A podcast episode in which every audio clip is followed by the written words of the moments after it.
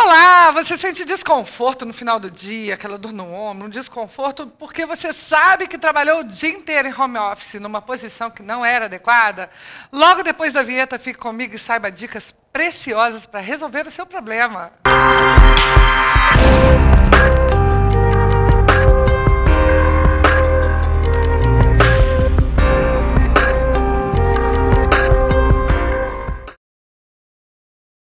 Olá, que bom mais uma vez você aqui comigo num bate-papo mais que especial. Hoje nós vamos falar sobre ergonomia em home office, né? Você anda trabalhando em casa? Conta aí pra gente nos comentários, manda para aquela pessoa que está trabalhando. Eu tenho, por exemplo, várias professoras na família, eu mesmo estou atendendo demais em home office através da internet. E será que o seu mobiliário está adequado? Você sabia que isso tem efeito sobre a sua produtividade? Nós vamos conversar sobre isso e muito mais hoje com o doutor Anderson Coelho, e ele não é nada mais nada menos que o presidente do CREFITO, de, de, dos fisioterapeutas o nosso órgão que regula a nossa profissão. Vai ser muito bom esse bate-papo e você precisa ficar comigo agora. E muito obrigado, Anderson, por ter vindo lá de BH para vir bater esse papo comigo. Eu sei que esse papo vai ser maravilhoso e ele vai ajudar muita gente que está do outro lado da, da telinha. Dá a sua saudação e fala quem é você para a galera. Com certeza. Prazer estar aqui com você, Patrícia Cardoso. Né? Espero que a gente realmente possa levar para quem está nos ouvindo um pouco né, sobre o trabalho, não só é, em casa, quanto agora, principalmente nesse teletrabalho implementado né, de forma forçada pela pandemia da Covid-19. É, então, sou Anderson Coelho, fisioterapeuta, professor universitário, estou presidente do Conselho Regional de Fisioterapia e Terapia Ocupacional do Estado de Minas Gerais. Eu acho que esse tema vai agradar muita gente, porque assim, é, eu sei que muitas pessoas não estavam preparadas para isso. Né? Você não tem, às vezes, uma cadeira adequada dentro de casa. A maioria das pessoas que eu conheço pega o notebook, enfia em cima do colo e vai trabalhando de qualquer jeito. E, às vezes, no final do dia, está um caco do caco. E parece que a gente trabalhou, às vezes, dez vezes mais, mas produziu dez vezes menos.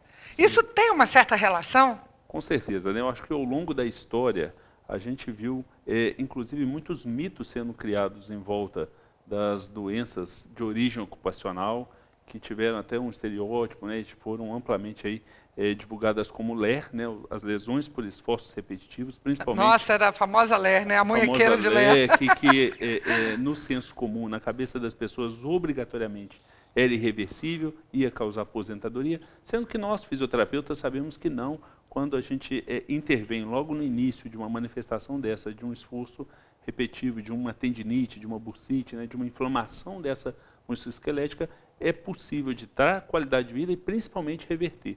E ao longo da história a própria terminologia foi mudando, né? Passou por distúrbios musculares relacionados ao trabalho, por afecções musculares relacionadas ao trabalho, e é, o próprio Ministério do Trabalho foi modificando os enquadramentos para mostrar que, opa, não, é, é possível readaptar funções, preparar. E aí, assim, eu acho que o que muitos não sabem é que é, é possível, inclusive, adaptar o trabalho para o menor esforço possível. Primeiro, o nosso corpo não é de cristal, né? Interessante isso. Primeiro, o nosso corpo não é de cristal. Ele não é tão melindroso que não pode fazer nenhum esforço, que não pode fazer nenhum trabalho é, manual, de pinça. O problema é para que esse corpo foi feito, o que, que ele biomecanicamente ele é preparado. Então, nós somos feitos sim para movimentar, para nos mantermos com movimentos amplos, simétricos, né? Movimentando junto. É, entretanto, é, evitar fazer algo que vá sobrecarregar, como usar a mão como pinça, como né, uma, uma apreensão, é, isso não... Durante é, muito tempo, isso é um problema, tempo. né? Então, assim, existem é, é, limites, né? Mil repetições ali por dia, ok, mais que isso. Então, a gente precisa de mensurar, um fisioterapeuta vai avaliar isso, mas agora, que além das empresas e, e, e até o próprio mercado produz muitas coisas que são para indicação clínica e não para a pessoa usar preventivamente, porque a estrutura do corpo, né, como fisioterapeuta você também sabe, ela, é, a musculatura ela prepara essa estrutura óssea para estabilizá-la. E quando você desusa essa musculatura, inclusive às Aí vezes vem fraqueza, né? Vem fraqueza. Então, muitas pessoas usando às vezes talas de punho e mão, É, Isso teve uma coisas época que foi uma que virou febre, moda, você lembra? Que virou moda. E, e aí você faz todo o enfraquecimento da musculatura do punho, por exemplo. E aí a pessoa tende a ter dores ali, porque quando ela não está usando, ela vai estar com dor. Da mesma forma, aqueles mousepads com encosto para o punho, que faz compressão. E aí várias panaceias dessa modalidade foram sendo criadas. Todos nós hoje, eh, por exemplo, até na empresa ou em casa, quando vamos comprar uma mesa para o computador, a gente fala assim, ah, mas ah, eu não tenho mesa adequada. O que é a mesa adequada no senso Boa comum? pergunta. O que é uma mesa adequada? As pessoas acham que é aquela que puxa a gavetinha de baixo e sai o teclado. Né? E aí ali, É. é, é, não sei se necessariamente Verdade. essa mesa é adequada, porque o que seria tornar aquele ambiente para trabalhar com digitação adequado? Seria um ambiente em que o antebraço ficasse apoiado. E não suspenso, É, né? Então, seja ou no encosto da, da cadeira, ok? No, no encosto de braço, se a cadeira tiver, Sim. é, para que não fique suspenso, no mesmo nível do teclado. Se não, o mais adequado e mais confortável, a pessoa tem que imaginar o seguinte: Hum. a- nós temos uma posição que a gente chama de posição anatômica, que é a posição de pé com as mãos espalmadas para frente. Então, se é, tudo, Ah, sim. se no meu trabalho, né, é, tudo que eu vou tirar desta posição eu apoiar, seria o melhor. Então, se eu tirei a coxa desta posição, eu preciso sentar e apoiar o máximo que eu puder dela no assento. Então, a altura do assento é para deixar né, esse ângulo do- da coxa com a perna próximo de 90 graus. Se eu tirei os antebraços da posição também né, de, de pé, eu vou apoiá-los. Seja então numa mesa. Então eu, eu chego esse computador o mais para trás possível eh, e coloco o, tec- o teclado, meu Então, às vezes, uma mesa funda Uma é mesa melhor do que a que sai. sem dúvida, porque Depende. você entra com uma cadeira É. sem encosto de braço, embaixo desta mesa, apoia o antebraço e coloca lá. Vejo muitas pessoas usando mouse de forma errada. Né? Muitas vezes a gente vê as pessoas usando mouse fazendo este movimento. Não é para isso, o mouse tem que exatamente. Nossa. Você tem que fixar o punho Que dica e boa! movimentar ele circular. Porque esses tendões, imaginar que todos os dedos, né, os cinco dedos, os tendões passam tudo aqui, ó, por esse canalzinho aqui muito estreito, que a gente chama de túnel do carpo. Então a gente vê muitas pessoas com essa síndrome de dor, né, síndrome do túnel do carpo, às vezes tendo até que ir para a cirurgia, porque não fez a intervenção fisioterapêutica no momento adequado, por causa disso. Então, o, o- mouse, quanto maior, melhor, em termos até de tamanho, né?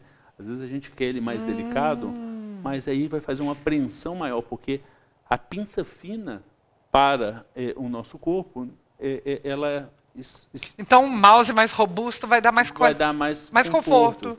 Uma outra coisa que eu vejo demais as pessoas é, utilizando de forma é, inadequada a própria luminária para Ah. iluminar ali o- a bancada.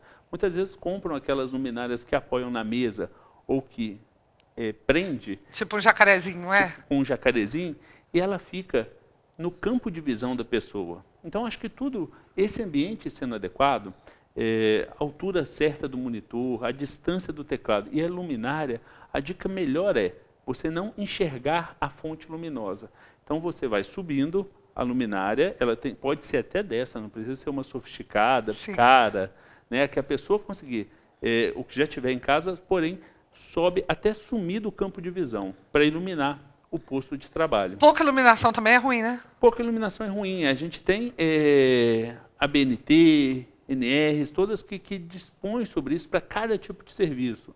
É, uma média de excelente iluminação para um trabalho de digitação, 300 lux já seria o ideal, que equivale mais ou menos uma lâmpada aí de 60 watts. Entendi, É, entendi. E aí, um trabalho que requer mais manual, né, tipo um relojoeiro, uma coisa com mais detalhe, 500 lux, uma lâmpada de 100. Mais do que isso, seria praticamente um ambiente cirúrgico. né? Entendi. E a questão foi que as pessoas foram para casa fazer o home office, Uhum. E aí, às vezes, sem esse ambiente adequado, seja de temperatura, a própria temperatura leva à exaustão se tiver muito calor, Hum. tira a concentração. Nem todo mundo tem um ar-condicionado, uma, um uma sala super ventilado, ventilado né? é. Então, assim, é, é, se a gente for verificar uma temperatura de conforto, ela gira entre 22 a 24 graus. Habitualmente, pessoas né, é, do gênero masculino sentem mais calor, do gênero feminino é, mais frio. Então, a gente busca esse meio termo quando o ambiente é compartilhado. Uhum. Né? Mas é importante que se controle a iluminação adequada, a temperatura adequada, bem ventilada, né? em períodos em que há baixa é, é, é umidade de ar, tentar uhum. colocar um modificador para é, melhorar as condições respiratórias, né? atingir minimamente 40% de umidade. Isso hoje, na própria internet, dá como que está no dia a dia, né? tempo mais seco, a gente percebe que a pessoa tem é, queixas, às vezes, respiratórias do nariz, enfim. Então, é, é importante buscar a adaptação desse ambiente e, principalmente, a pessoa saber que, por mais que ela esteja em casa, se não é habitual dela trabalhar em teletrabalho, e foi por causa da pandemia, ela fazer do horário de trabalho como se realmente estivesse indo para a sua empresa. Então, Entendi. ela colocar uma roupa, não ficar ali... É, é, é não ficar de pijamão, de pijama, né? né? É, dando uma ordem para o cérebro, né? Dando uma ordem para o cérebro, porque aquele momento uhum. é o momento dela é, trabalhar, é o momento dela se dedicar a isso, estar a, a, é, pronta para essa situação. Então, o próprio cérebro vai interpretar e, e, canalizar a atenção dela, mais concentração para desenvolver uma atividade. A, a ergonomia ela tem um, um, trinômio que a gente fala, que é conforto, segurança e eficiência. Conforto, segurança e eficiência, nossa. Então, assim, então, é, é, Perfeito. se a gente pega a tradução da palavra, normas para o trabalho, e aí a gente vê, às vezes, alguns livros trazendo assim, ah, adaptar o trabalho ao homem.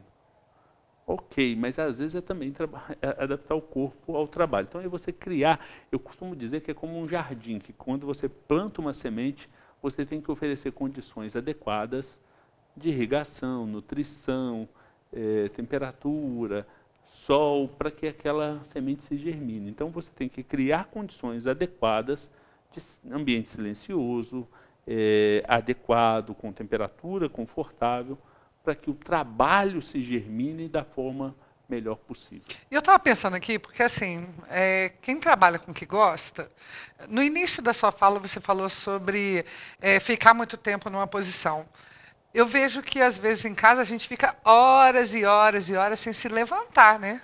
Porque a gente tem uma cobrança diferente, a gente está no ambiente de casa, e isso também não é legal. Sem dúvida. É, a gente tem é, nas estratégias de, eh, então, para de trazer conforto para o trabalho e minimizar as chances de lesão, eh, algumas estratégias, seja de aquecimento, seja de eh, compensação ou de relaxamento após uma jornada de trabalho. Então, nesta jornada de trabalho, o importante é você fazer na compensação, no intervalo, né, existe um consenso, não existe uma evidência científica nível A sobre isso, mas existe um consenso de que a cada mais ou menos uma hora, 50 minutos trabalhados, você tem que fazer uma pausa de 5, uhum. 10 minutos e buscar fazer um movimento compensatório. Então, se a sua atividade é braçal, essa compensação seria você ficar parado. Se você está parado, é, se mexer. é você se movimentar. Por isso a estratégia é, de dica que a gente dá, de, de que a pessoa organize seu ambiente de trabalho de modo a deixar as coisas que ela utiliza sempre ao seu alcance com os cotovelos próximo do tronco, né? Uhum, então neste entendi. raio.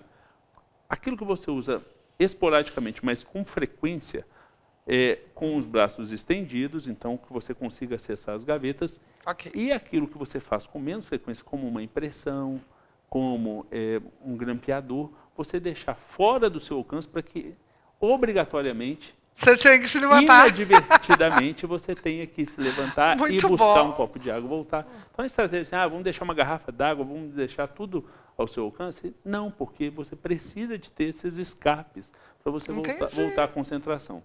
E aí você vai compensando ao longo da, da, da, tarefa. Isso me lembrou muito aquela técnica Pomodoro, né? Para você aumentar a, a, Eu usei muito ela quando eu estava com muitas tarefas. Isso foi até minha psicóloga que me ensinou. A, tecla, a técnica Pomodoro, ela fala isso, que a cada X minutos, no Pomodoro são 40 minutos. Você para e você faz outra atividade para depois retornar outra Pomodoro, que é 40 minutos. Isso tem tudo a ver com, com essa integralidade que você falou, né? Se você está parado, então você precisa se mexer e depois voltar a ficar parado. O corpo foi feito para movimentar. Movimentem-se. Movimentem-se. Tem muita gente parada. Né? Sedentarismo começou a pegar por causa justamente de você não sair mais de casa, né?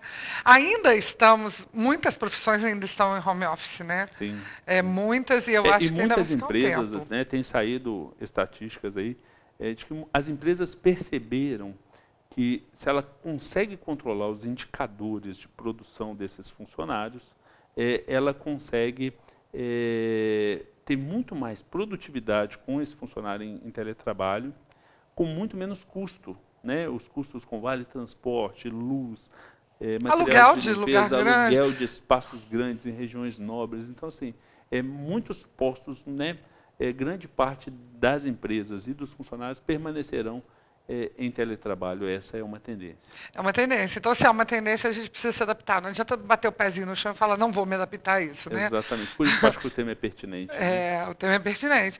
Então, vamos passar para umas dicas para quem está trabalhando em casa? Dicas mesmo. Vamos agora pontuar, para ele olhar lá na casa dele agora. Sem dúvida. Eu acho que, assim, a primeira coisa, é estipular o horário dedicado ao trabalho.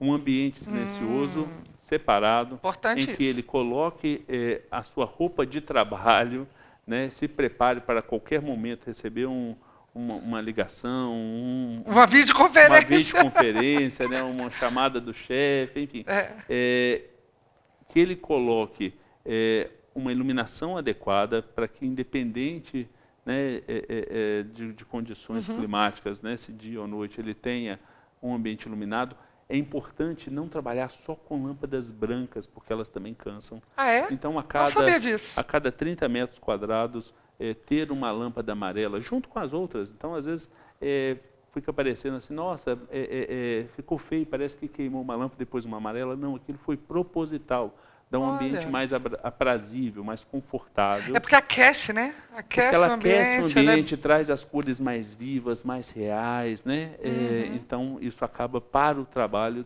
sendo, se vocês perceberem, né? Em house de hotel, né? Lobby é, de hotel. É, normalmente é, amarelo. Sala de espera, recepção de clínicas são lâmpadas amarelas. E no, nas salas de procedimentos, as lâmpadas brancas, porque é onde você vai ficar menos tempo é, é, a, altura do é, monitor do seu computador, da tela do computador. A tela do computador. Tem uma altura é, ideal? O, o, ideal seria assim, uma distância de uns 45, 50 a 70 centímetros de distância Entendi. do seu olho.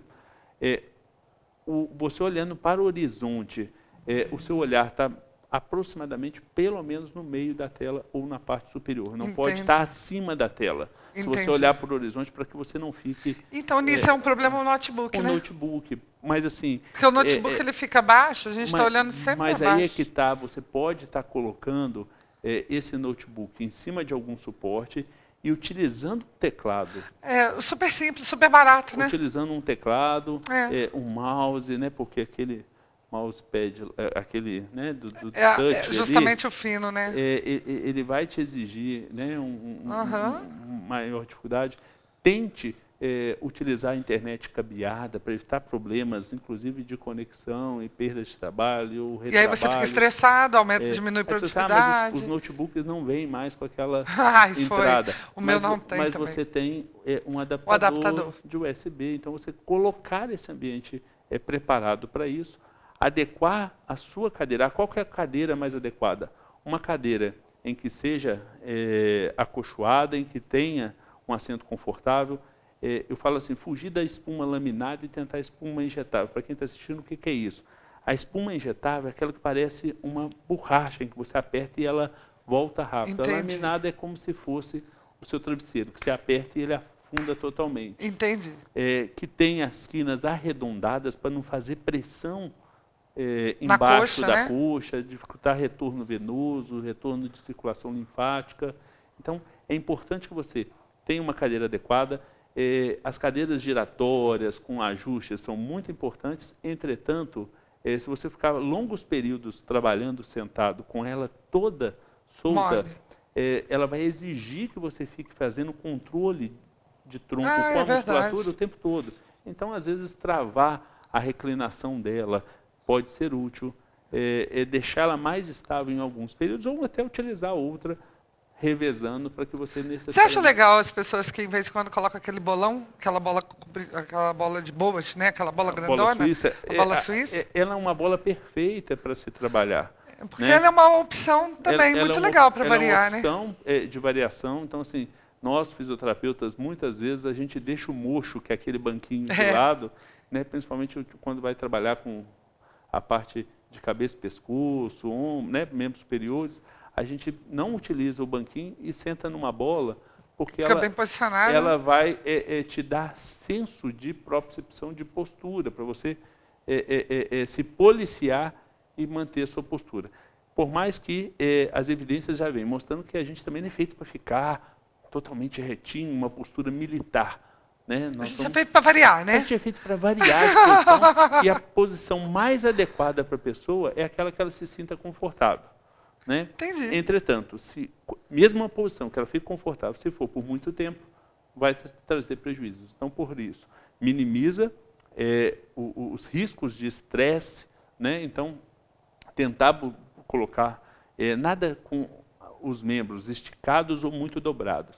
Buscar uma questão mais neutra, posições mais neutras uhum. dessas articulações, que são as posições quando a pessoa sente dor. Hum. necessariamente ela volta para neutro. Então, Legal. e nesse caso, ela vai ter o conforto. Eu acho que basicamente é isso. E se ela tiver dúvida nisso, ela deve procurar um fisioterapeuta para orientar, com certeza? Sem dúvida, consultar um fisioterapeuta é o profissional é que né? mais entende né, é, do movimento humano, mais expert na área. É, então, assim, é um profissional preparado, tanto que estudou sobre todos os mecanismos de lesão, né, de adoecimento, de sofrimento do corpo, quanto da parte de biomecânica. Uhum. Ver o corpo como um, um, um, sistema mecânico que precisa de ajustes e. E para é, cada pessoa pode ser diferente, né? Exatamente. A solução que é dada para uma pessoa não pode ser da outra. Essa tala punho-mão mesmo, que era para proteger as articulações de punho de umas pessoas, que a gente começou a ver todo mundo usando preventivamente, não serve para todo mundo. Nossa, adorei. Eu quero agradecer, nosso tempo acabou, que pena. Vamos fazer mais programas com ele, você vai ficar ligado aí, que vai vir novidade. Anderson, eu te agradeço do fundo do coração por você vir aqui, foi dicas preciosas. Eu tenho certeza que todo mundo que está trabalhando em casa vai colocar essas dicas em prática, porque o objetivo do nosso programa é empoderar as pessoas de conhecimento para que elas possam ter cada vez mais qualidade de vida e assim uma vida mais abundante. Esse é o objetivo desse programa. Então, muito, muito obrigado pela sua presença aqui. Imagina, eu que agradeço o convite, conte comigo, espero que eh, tenha deixado alguma dica aí para as pessoas que estão nos assistindo. Muito obrigado. E se você tem algum comentário sobre isso que ele falou, alguma dúvida, escreva aqui nos comentários para a gente poder te responder. Quem sabe ele não volta para falar mais com a gente, né? Muito obrigado pela sua presença e fica comigo no nosso próximo bate-papo, porque aqui a gente vai ter muita informação de, de saúde. Meu nome é Patrícia Cardoso e eu deixo um beijo no seu coração. Tchau!